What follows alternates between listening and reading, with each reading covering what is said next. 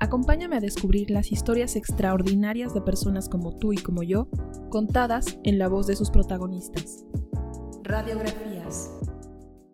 Bienvenidos una vez más al episodio 2 de Radiografías. En esta ocasión quiero hacer un disclaimer.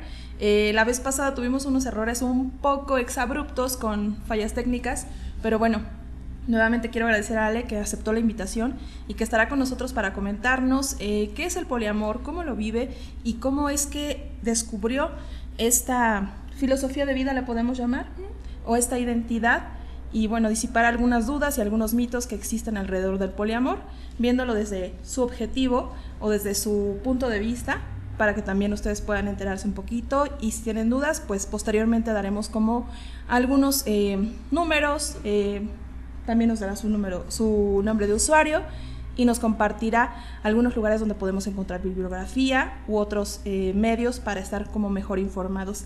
Ale, pues muchas gracias por recibirnos esta ocasión en tu casa y cuéntanos para quienes no vieron la vez pasada el episodio 2, ¿qué es el poliamor? Bien, pues muchas gracias por invitarme de nuevo. Yo encantada de volver a hablar de este tema, no importa cuántas veces sea. Este, y bueno, ¿qué es el poliamor? Si nos vamos a, si buscamos incluso en Wikipedia, pues va a decir que es la posibilidad de relacionarte con eh, más de dos personas simultáneamente, eh, siempre y cuando esté la parte de la, de la comunicación, de la honestidad y del consenso entre las personas. A mí me gusta más hablar del poliamor como una ética relacional, porque no solo eh, no, no me gusta que el acento se quede en la, en la posibilidad de relacionarse con muchas personas, porque al fin y al cabo eso es lo que pasa, ¿no? En la realidad eso ocurre, sino más bien el cómo se hace. Entonces, eh, por eso me gusta poner el acento en la parte ética, en, los, en, estos valores tan importantes que son la honestidad, el consenso, la responsabilidad, para que sea posible ¿no? el, el relacionarnos de manera más bien sana eh, con más de una persona. Perfecto. La vez pasada me platicabas eh, cómo había sido el descubrimiento del poliamor en tu vida. ¿Podemos retomar un poco esto? El descubrimiento del poliamor fue, fue un proceso. A mí me gusta siempre contarlo desde cuando me comencé a cuestionar mi, mi rol como mujer mi rol como hija, mi rol como hermana, más entonces como desde la familia, ¿sabes? Porque yo sabía que en mi, familia o en, mi entorno con mi familia había ciertas cosas que me hacían mucho ruido eh, con respecto a lo que se esperaba de mí como mujer, ¿no? Eh, sobre todo la parte de la sumisión, la parte del sacrificio, la parte de honrarás a tu padre y a tu madre como sea que sean, este, de ser siempre una buena mujer, casta, pura, Sí, el, el manual de la buena esposa o el de la chica buena. Y además que yo lo veía que pues procuraban seguirlo mis tías, me aconsejaban sobre, es que no, mija, tú debes ser virgen, porque si no eres virgen y terminas con ese novio, el que sigue te va a, cuestionar que por qué no. Entonces, desde ahí, todas esas cosas comencé a cuestionármelas. Y, y me ayudó mucho la terapia, porque cuando yo comenzaba a pensar, a veces eh, me, gustaba mucho, yo escribía cuentos, este, historias que compartía con otras eh, adolescentes de mi edad y que de pronto jugábamos con esta parte de ¿y qué tal si este personaje se enamora de más mm. personas o eh, si hay de situaciones más este, eróticas, de tríos y tal? Pero lo vivía con mucha culpa porque yo decía, pues es que esto no es posible, esto no es válido, esto no es no es lo que se tendría que esperar que yo deseara, porque obviamente cuando lo leía y cuando lo escribía, era porque había un deseo, había una curiosidad mía, ¿no? Y en ese entonces, que, escribía todo ello y que tenía mis relaciones monógamas, en particular una, eh, que era, teníamos planes de casarnos, tal cual el matrimonio tradicional, yo decía, pero es que no tendría, yo no, yo no, yo no debería tener curiosidad en estas cosas, me generaba mucha culpa. Y con todos estos problemas familiares, de rol de mujer, después el rol como pareja, lo trabajé en terapia y ahí fue que pude tener la oportunidad primero de entender la culpa de dónde venía, claro. que no era solo mío, que era que eran creencias no solo de mi familia, eran creencias culturales de la sociedad que tenemos. Este, y, y, ahí pude ya reconocer mis deseos, mi necesidad y, y darme cuenta que es como, bueno, yo quería casarme, pero también quería este, bueno, quería estar con mi pareja, pero también quería experimentar el, más en lo erótico, ¿no? Entonces, al final a mi pareja yo le, le, dije, oye, ¿sabes qué? A mí sí me gustaría tener sexo con más personas. Y eso es una decisión que yo ya tomé. Claro. Te lo comento porque tú estás en tu, en tu derecho claro de decirme que no quieres continuar si no te, si no quieres, ¿no? Y sí, terminamos. Y como no estaba solo contenta con la parte sexual, porque yo estaba pensando en relaciones abiertas en los que teóricamente una relación abierta solo es la apertura sexual, pero la parte afectiva solo la vivimos, es exclusiva entre dos, me generaba así de, bueno, pero también ¿por qué el amor no? Porque yo encontraba en los acuerdos de relaciones abiertas de qué hacer para no enamorarte, qué hacer si la persona se enamora. Entonces, de nuevo, encontrarme con que había otra parte de eh, que, seguía siendo prohibida. Y esa duda se la platiqué a un amigo y fue que me habló del poliamor. Y al leerlo, al investigar, dije, no, pues esto es, o sea, ya, y ahí sentí el, esto es para mí. Te checó inmediatamente y me comentabas la vez pasada también que tu psicólogo te había dicho una frase casi, casi que epifánica. Ah, sí. Claro, o sea, porque yo antes de, de comentárselo a mi, a mi pareja, en terapia fue así de, pues sí, reconozco que tengo este deseo de, de, compartirme eróticamente con otras personas, no solo con mi pareja. Y ahí mi terapeuta me, hizo, me dijo, bueno, es tu elección, si lo dejas en la fantasía o lo quieres vivir en la realidad, ¿no?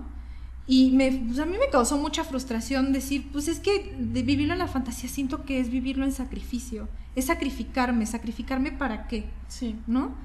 Dije, no, pues es que, y desde ahí he tenido como muy presente, el sacrificio no es una virtud.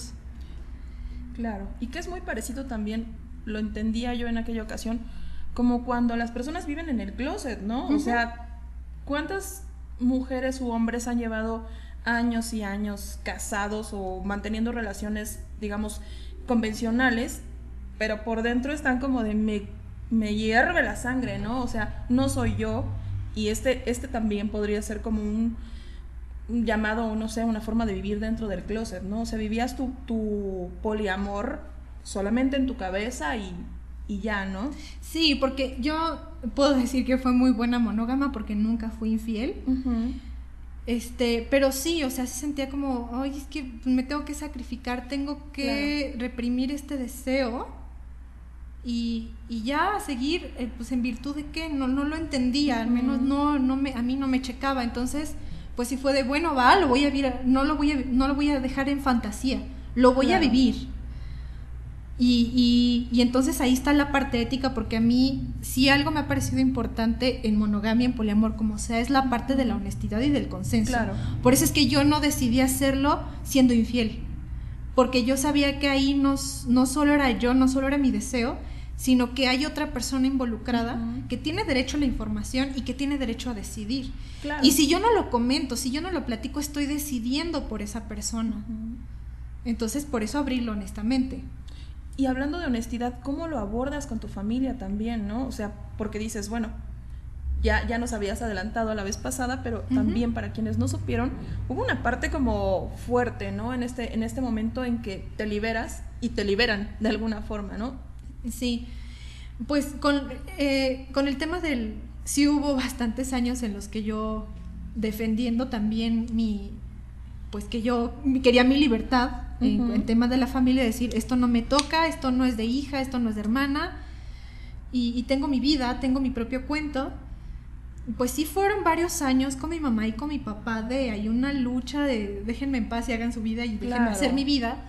Afortunadamente todos llevamos ese proceso y, lo pudimos hacer. Entonces, cuando llegó el momento de que supieron que mis preferencias eran las relaciones abiertas o poliamorosas, la primera vez fue con mi mamá porque mi ex, que se quedó, la verdad, se quedó bastante enojado por la decisión que tomé, porque se quedó con la idea de que le fui infiel, le llamó a mi mamá para decirle, oiga, cálmese a su, calme a su hija loca, sí, ¿no? Sí, sí. Entonces, este, mi mamá que ya habíamos trabajado todos esos, estos temas de hija, madre, madre, hija, le dijo a él que, bueno, me estoy adelantando un poquito. Me acuerdo que se sentó y me dijo, oye Ale, ¿por qué terminaste con él? Y yo así de, no, pues yo creo que ya, o le dije, no, ¿qué sabes? ¿Ya sabes? Y dice, no, pues fíjate que me llamó y me dijo esto, ¿no? Y yo así de, ah, ¿qué me va a decir mi madre, no? Y me dijo, yo le dije, pues mira, Al es mi hija, yo no me puedo meter en sus decisiones. O sea, no es mi problema. Entonces puso ahí ese límite, mi mamá, y siento que también me protegió. Claro. Y además, no solo eso, sino que me dijo, mira, a mí me da miedo que te lastimen, me da miedo que sufras, pero es tu vida y yo sé lo que es que le corten las alas a alguien. Y, bueno, para mí fue como tener su bendición, sí. ¿no? O sea, de pues es tu vida, yo estoy aquí nada más como respaldándote. Y fue muy lindo, fue muy lindo porque pues yo con mi familia puedo hablar y puedo decir lo, quién soy con mis hermanos. Mi papá, eh, tomando en cuenta que es muy tradicional sí. y que me ha dicho, pues para mí tú estás jugando, de todas maneras lo, lo, lo completa con un, pero es tu vida.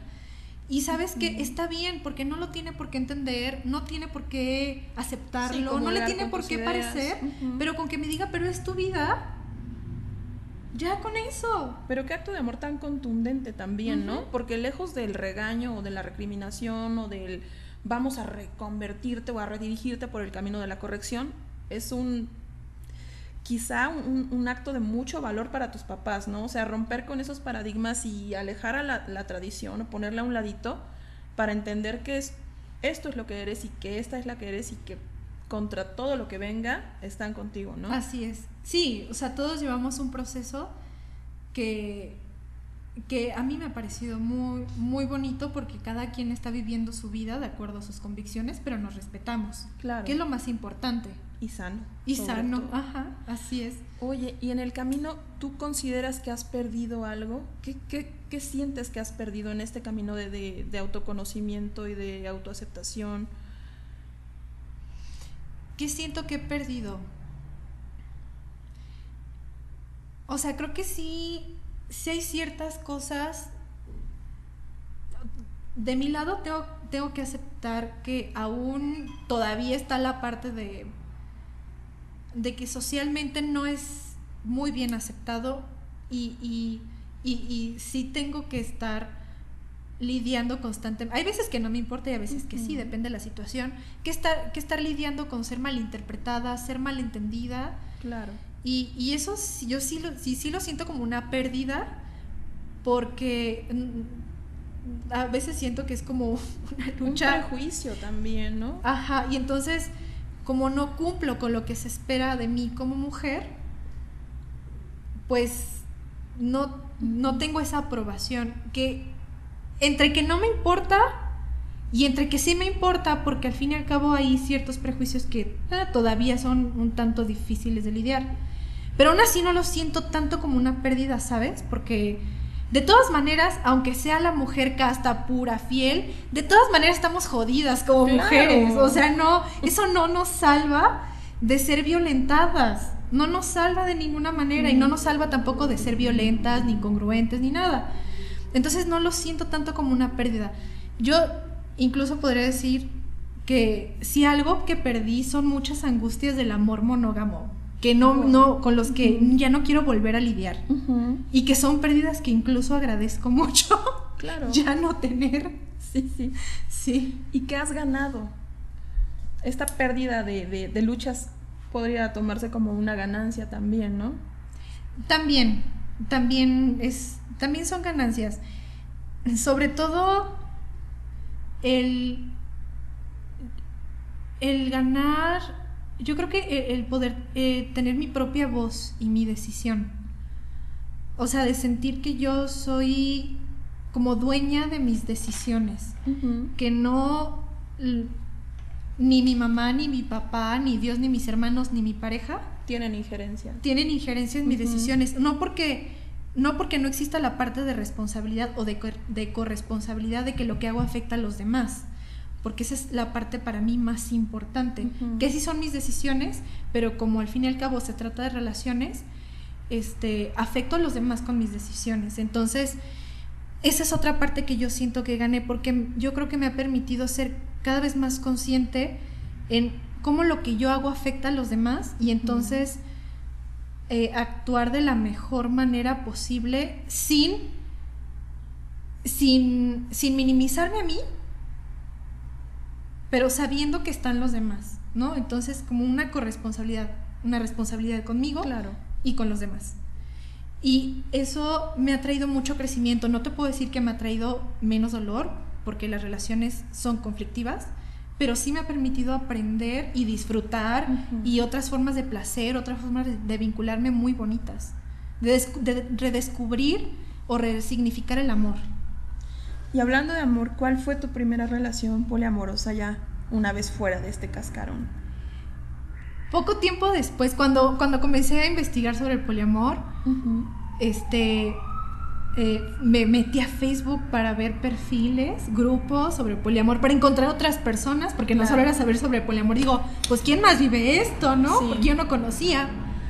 Y encontré el perfil de lo que entonces era el colectivo de poliamor Valle de, el colectivo de poliamor en México. Y este, pues de ahí eh, encontré el perfil, hicimos amistad y me agregó quien entonces fue eh, bueno, mi expareja, ¿no? Nos conocimos, ya éramos poliamorosos, él es eh, de aquí de la Ciudad de México, yo soy de Guadalajara. Y nos conocimos por internet, nos vimos varias veces y yo muy aventurera me vine a vivir aquí con él. ¡Wow! ¿Eso cuándo fue? Eso fue en el 2013. Yo tenía 23 años. Y me aventuré acá muy movida porque estaba muy entusiasmada de tener una relación poliamorosa. Ya poliamorosa, no era que tengo que abrir la relación. Claro. Y conocer a muchas personas aquí que también lo son. Entonces fue como encontrar un oasis, fue como encontrar mi manada. Sí, claro, finalmente te sentías parte de algo, ¿no? Sí. Te sentías libre de juicios, te sentías acogida, te sentías como, pues, bienvenida de alguna forma, ¿no? Así es, así es. Entonces, como la relación ya comenzó así, pues sí, yo, yo, yo cuando estuve con, con Irra, pues tuve otro noviazgo, él también llegó a salir con otras personas y fue muy padre, fue darme cuenta que esos miedos que yo tenía de los celos, de, convertirme en, de convertirme en un monstruo de celos, de, de envidia, así, ay, no, no, no es, no es tan malo como yo pensaba, no fue tan terrible como yo, como lo pude imaginar, no fue relativamente más sencillo. Wow tenía eh, esa duda, era de hecho la siguiente pregunta, que cómo habías llegado al grupo de poliamorosos, ya nos aclaraste. Esto, em, de manera complementaria, ¿hay forma de que la gente que esté teniendo estas dudas o inquietudes se acerque al grupo de, poliamorosos o cómo funciona? Este, soy administradora de Poliamor Valle de México, es un grupo que está en Facebook, pero bueno, o sea, no es solo el grupo virtual, sino el, objetivo es hacer comunidad entre personas que nos asumimos poliamorosas o que tenemos el interés serio de construir relaciones no monógamas éticas o consensuadas. Entonces, se pueden acercar, claro, aquellas personas que justamente tengan ese interés serio en construir estas las relaciones, así lo pueden encontrar, Poliamor Valle de México. Y si es una cuestión de curiosidad, de querer informarme está la página Poliamor en México, que es una fanpage. Y ahí se suben artículos, eh, reflexiones, imágenes y también eventos, talleres, debates que eh, pueden realizar pues muchas personas, incluyendo en el grupo, para que se acerquen personas que tienen curiosidad, ¿no? Si se hacen estos eventos. ¿Y hay algún filtro para que la gente entre? ¿Cómo se dan cuenta que no es un hay un perfil fake o gente loca, no sé. Eh, eh, bueno, en Poliamor, Poliamor en México, pues cualquiera nada más con su me gusta, ¿no? Y, seguir la página. Pero en Poliamor Valle de México sí hacemos varias preguntas con respecto al poliamor, el interés que tienen para integrarse al grupo, este, pues ciertos criterios de cuando, si, si, el perfil tiene cierto tanto tiempo en Facebook, de creación, de contenido, y, y así, ese es el filtro.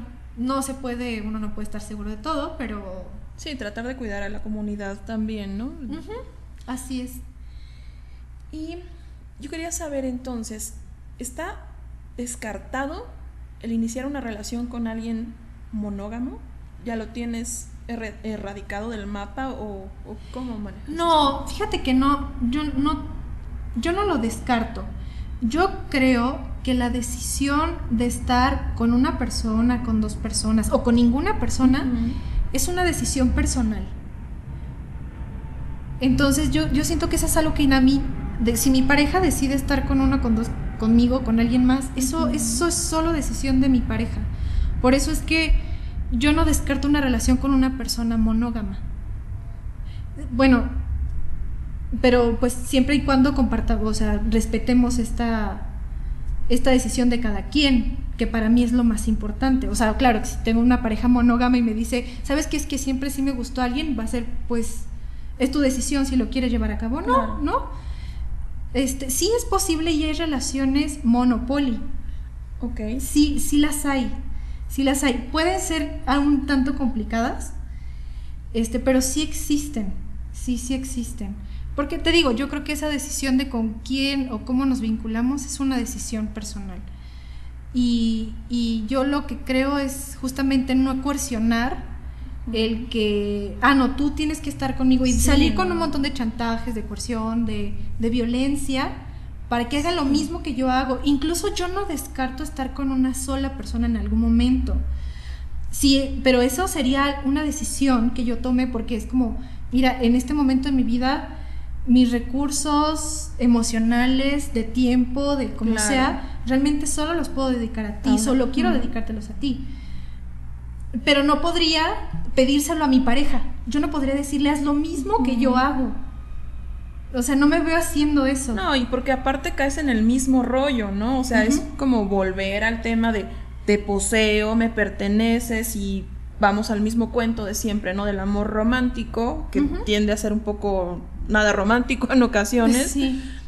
Y bueno, vamos, como que respetando la ideología o, o la filosofía del poliamor, tú dices, bueno, le doy la libertad de tener esa apertura, pero tampoco es como que si en el momento en que él decide que ya de plano se enamoró de otra o quiere estar con alguien más, me voy a poner como de, pestañas y decirle que ya no se puede, ¿no? No, no, no, es lo menos que yo quiero. Claro. Incluso decir, tampoco, al menos de mi parte, no es de que ahorita solo quiero estar contigo, haz lo mismo. No es, este, y aunque yo no salga con una sola persona, pues tú sal con quien que deseas, o sea, porque esa es decisión tuya. Y, pues yo voy a estar aquí y te voy a apoyar. E, eso para mí es lo, al menos lo que yo considero en mi, para mi vida lo más adecuado, ¿no? Porque realmente yo regresar a pensar es que se enamora de otra persona y el drama y, y, sentirme mal por eso y no, o ella o yo, ay no, o sea, te lo juro que son, son esas peleas que yo digo, yo ya no quiero tener. Sí, me las quiero ahorrar, ¿no? Ajá. Por ejemplo, en este momento tú tienes una relación, no sé si estoy errando o corrígeme si estoy equivocada, sería como monopoly, porque tú estás con un chico, me comentabas, ¿no? Y él tiene a su vez otras dos chicas.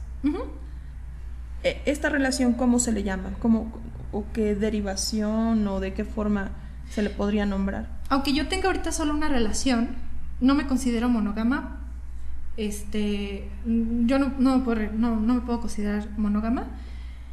Eh, y bueno, hay varios tipos de relaciones.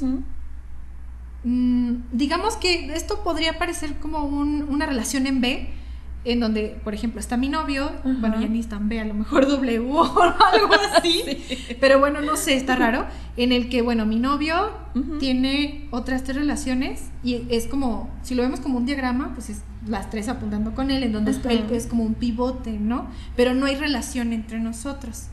Puede haber triejas, por ejemplo, en donde son tres personas relacionadas entre sí, que puede ser una trieja abierta, cerrada, es decir, una, una cerrada es, es una polifidelidad en donde solo nosotros, o abierta en donde nosotros tenemos una relación de tres, pero cada uno también puede tener otras relaciones.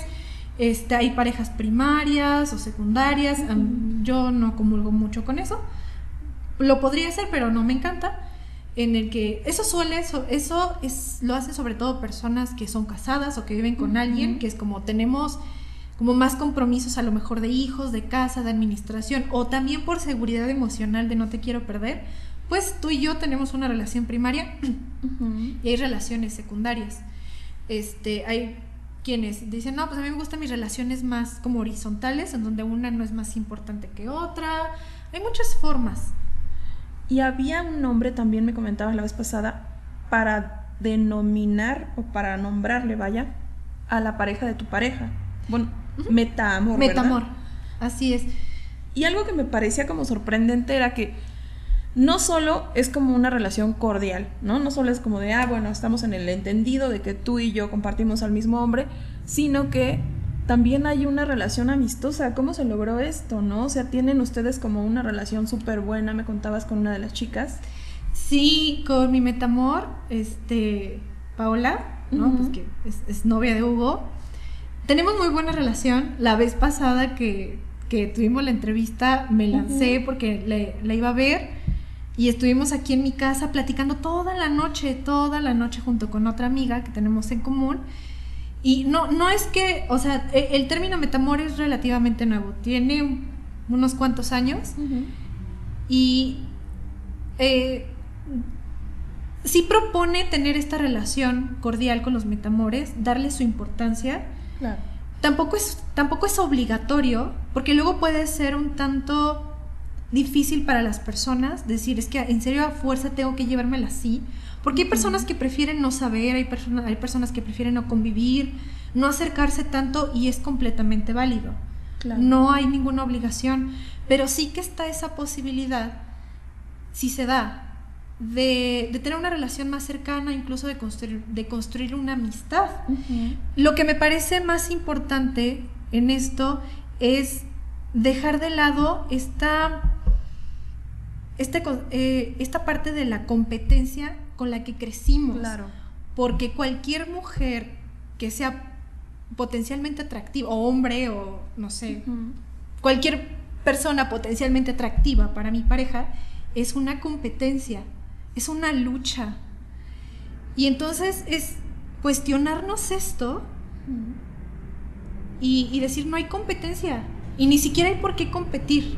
¿Y cómo deconstruyes esas ideas o cómo las avientas por la ventana también? Es difícil. Yo no te puedo decir que no sea, o sea, sí, sí es, sí es todo un proceso. Sí es todo un proceso. Porque no solo es tener claro las creencias, Claro. o la, educación o la cultura, ¿no? Los dogmas o el paradigma con el que crecimos. Es un trabajo personal porque, bueno, aquí ya como psicóloga, ¿no?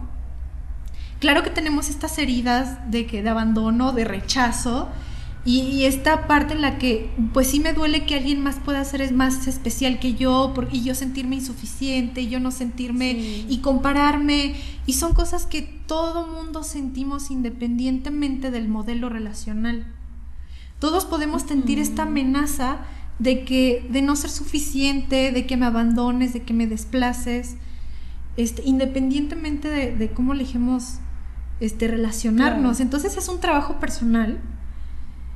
Yo siempre voy a recomendar la terapia para ello y, y mucho trabajo interno de introspección, de reflexión, pero también es un trabajo de pareja o trabajo de, con las personas involucradas. No es solo mío. Al fin y al cabo, como son trabajos, son cosas que se están dando en las relaciones, yo creo que sí es importante hacer el trabajo uno y también facilitarle eso a los demás. Porque si mi pareja también me facilita eso, si, me, si, si con sus formas de demostrarme su amor, la importancia que yo tengo en su vida, me da esa tranquilidad de, mira, tiene más parejas o incluso sus amigos, su familia, puede estar con ellos, pero no, pero está conmigo, ¿no? Tiene sus otras cosas en su vida que hacer y está presente, eh, todo eso se va diluyendo. Entonces, por eso digo que es un trabajo personal y también que se, es importante que se den las relaciones. ¿Recuerdas alguna ocasión que haya marcado o una discusión que haya marcado como una pauta, como en este sentido, que tú digas, híjole, me costó una y la mitad de la otra, pero la resolvimos. ¿Y cómo fue que la resolvieron? Yo creo que fue con un ex que quiero muchísimo, estuvimos cinco años juntos. Y yo la verdad en este, en este tema de sentirme como amenazada porque él saliera con otras personas, porque además él vive en Guadalajara, la distancia representaba una mayor amenaza para mí de, pues en algún momento ya no va a querer estar conmigo, va a preferir esa persona. Y entonces el tema de, cuéntame que sales con otras personas, pues se volvió un cuéntamelo todo para ver yo cómo le hago para que entonces no te me vayas, ¿no? Y en ese momento yo bien engañada, yo le decía, o sea, engañada conmigo, yo le decía, no, es que no es por controlarte. O sea, es este, es porque, es porque me preocupas, ¿no? Y me acuerdo que él me, él me llevó a confrontar bastantes veces de, a ver, lo tuyo no es preocupación. Sí, ya tú es estás una obsesión. Tú estás queriendo que yo haga esto, que piense esto, que sienta esto. ¿Por qué no sé? ¿No? Pero eso no te toca. Y eso es lo que tú consideras que es adecuado, pero no para mí. Y, y- y gracias a su confrontación, a que me lo confrontó y, y bueno, también yo mi trabajo que hice, pues también fue así de... No soy su mamá. o sea, no soy su mamá para tenerlo aquí, ¿no? Y por más incluso que, y, y yo lo sé, que por más que uno intente controlar, que la persona se enamore, no se enamore, se vaya, no se vaya, si va a pasar, No. va a pasar. Así le pongas un radar, un GPS, no. Y si va a querer estar contigo, va a querer estar Sí. contigo. Y si te va a demostrar el compromiso, te lo va a demostrar, ¿no? Y si, y si lo voy a hacer con control, pues yo creo que a lo mejor funcionará, porque sí hay personas con las que puede funcionar la manipulación, el control. Pero bueno, ¿cuál es el costo? Sí. No es que no funcione, porque hay matrimonios que se le llevan así toda la vida. Claro. Pero ¿cuál es el costo? Entonces eso a mí me, me ayudó mucho como a soltar ese control. Decir, mira, pues no, también yo no estaré de acuerdo con las decisiones de mi pareja y eso a lo mejor, a lo mejor amenazará mi seguridad, pero es mi inseguridad. Claro. Y si hay un tema realmente de pareja porque realmente no hay comunicación, no es, bueno, lo trabajaré con él, pero en realidad lo que él haga en su vida, mientras no me afecte a mí, yo no me, no me compete. Y en ese entonces era con el tema de, de que él salía con otras personas. Y tú no salías con nadie, imagino. Sí salía, pero pues uno es su, su miedo, ¿no? Aplicando la del policabrón. ¿no? Ah, sí, no, o sea, yo sí, sal- sí salía con más personas, ¿no? Pero bueno, e incluso porque está ese, ese tema luego que me han llegado a decir, bueno, pero si tienes un novio, ¿por qué lloras por otro? Pues porque así como tienes un amigo Claro. y pierdes otro, lloras. Porque no le puedes decir a una mamá, este... elija entre un hijo y el otro. Ajá, que ¿no? aquí amas más, ¿no? Sí, o ya sea, sé. pues no, los quieres diferente, pero no puedes decir es más importante que otro. Obviamente, si tienes un problema con uno, podrás sentirte feliz con, con esa otra persona, pero los problemas con, el, con tu otra pareja también te van a afectar. Claro. ¿No? Oye, y además de la terapia, en retomando, ¿qué, qué te ha ayudado además? O sea, no sé si tengas como alguna terapia ocupacional o no sé, algo que te, que, que te levante también y que te dirija, ¿no? O que te encauce en, est- en, pues en este camino que has llevado desde hace ya algunos años. Son muchos los recursos y eso es muy, también muy personal, cada persona. Pero, digo, algo fundamental es, las relaciones de pareja son solo un aspecto de mi vida, no son mi vida. Claro. No son toda mi vida. Entonces, sí, esto es un rol que yo tengo. Ese es un rol de pareja. Pero soy, o sea, tengo mi trabajo, mi vida personal, mi relación conmigo, mi relación. Entonces, ocuparme y tener mis Ujú. pasiones y no centrar todo en mi relación de pareja. Exacto. Y además, este, hablarlo. Y sabes qué, me ayuda mucho hablarlo con las personas de mi comunidad. Porque saben, no les tengo que contar el chiste de lo que estoy pasando. No les Exacto. tengo que explicar cosas. Entonces ayuda mucho también eso. Y, y pues recursos puede haber pues muchísimos, ¿no? Depende también el, el- el momento de mi vida. Y esto además, ya no lo mencionamos al inicio, pero eres psicóloga, esa es tu profesión. ¿Tú cómo has ayudado a las personas si es que se han acercado a ti con estas inquietudes? ¿O qué sugieres para quienes están en proceso de, de- de este autoconocimiento y como de este descubrimiento? Para personas que tengan estas inquietudes que yo sé, no lo puedo decir nada más como profesional, lo escucho. re- Problemas de parejas es el- el- los temas más comunes, ¿no? Claro. Pero quien tengas estas inquietudes, no solo lo sé como profesional, lo sé en persona, lo difícil que es tener estas inquietudes y no sentir culpa, no sentirse como el bicho raro, no sentir como que estoy fallándole a alguien o traicionando a alguien, incluso a mí mismo. Este, sí, independientemente, independientemente de la decisión que uno tome, de lo que quiera, sí acercarse, llevar un, proceso personal de psicoterapia y trabajar estas creencias, eh, trabajar también la historia que tiene cada uno con sus heridas, leer sobre estos temas, escuchar a otras personas que lo vivan, porque creo que es muy importante la experiencia, no solo el conocimiento teórico, también la experiencia de alguien más que ha vivido algo parecido a lo que yo he vivido, para no sentirme solo. Claro. Sí, para sentir esta empatía o este reflejo y digo, es muy, es muy fácil quizá que el tanatólogo, por poner un ejemplo, ¿no? Te ayude al proceso del duelo, la pérdida y todo, pero también llega el momento en que te preguntas, pues este cabrón, no estoy segura o seguro de que haya perdido a alguien, ¿no? O sea, me lo dice por su sapiencia y por su estudio o por todo el background que trae, ¿no? Pero no estoy segura de que de verdad su el dolor que yo siento lo entienda. Y aquí la diferencia sustancial es que tú puedes aportar de primera mano a la otra persona que tu conocimiento es en carne propia y que tu experiencia va de la forma más transparente y honesta posible, ¿no? También. Sí. Sí, en ese caso, este, fíjate que no son muchas personas las que se acercan con estas inquietudes. Lo entiendo porque este, la cultura imperante no lo permite claro, tanto. Mucho tabú. Y, y sí, o sea, he atendido personas más de mi comunidad que conocen y que buscan terapeutas, psicólogos, que, conozcan de estos temas, ¿no? Pero alguien que random, de manera random, o sea, diga, tengo esta inquietud, ¿a quién acudo?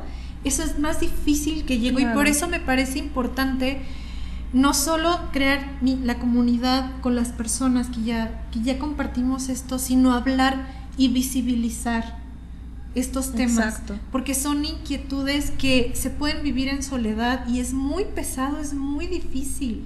Claro.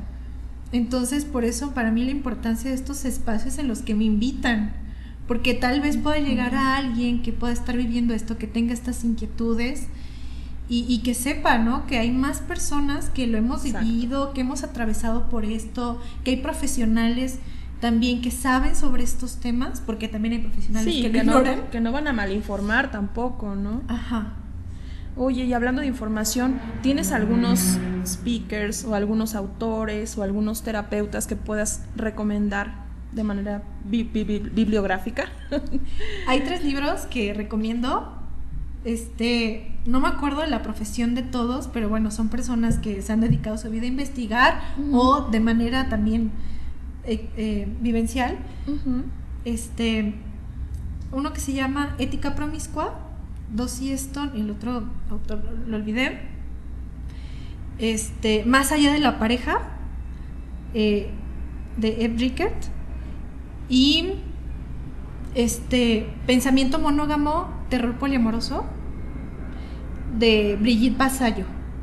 Me gusta recomendar estos tres porque no son solo artículos, son este, eh, libros que invitan a la reflexión, a la experiencia, que tienen, que son como el de más, eh, más allá de la pareja, que es más como una guía para relaciones no monógamas. Y además que tienen todo un trabajo de investigación, o incluso desde los feminismos, como el de Brigitte Basayo, el de pensamiento monógamo terror poliamoroso, este, que ya se, se entra más a, una investigación histórica, política, cultural de, de las relaciones. Entonces, por eso es que eh, me gusta recomendar estos, estos tres libros. Esto los vamos a poner debajo del, del video para que puedan tener acceso también a la bibliografía.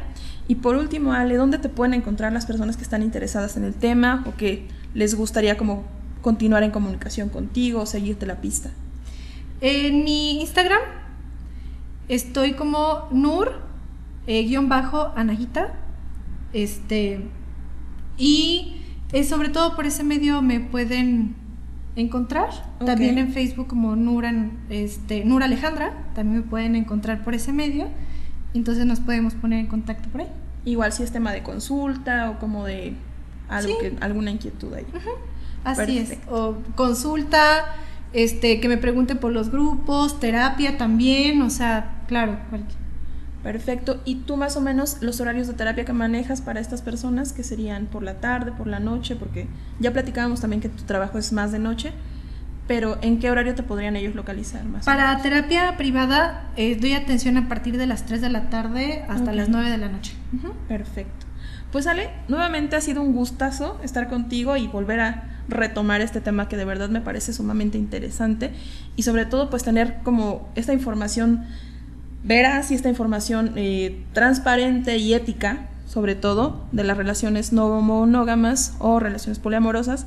Y bueno, también tener como la carta abierta para todos aquellos que estén como interesados en seguir la pista de esto o también estén como descubriendo y pues sientan como esa ese acompañamiento que quizá les haga falta. ¿no? Claro que sí, pues muchas gracias por la invitación de nuevo. Me encanta. Que estés muy bien, Ale. Y pues a todos ustedes muchas gracias por habernos acompañado. Esto fue Radiografías. Les recuerdo que aquí abajo les vamos a dejar la liga para eh, encontrar la bibliografía y también eh, vamos a dejar el nombre de usuario de Ale para quienes quieran por ahí mantenerse en contacto. Yo soy Marta Vargas Montt y ha sido un gustote tenerlos por acá. Que estén muy bien, les dejo un abrazo grande, grande. Adiós. Acompáñame la próxima semana en un nuevo episodio de Radiografías. Yo soy Marta Vargas Montt. En los controles, Mario López.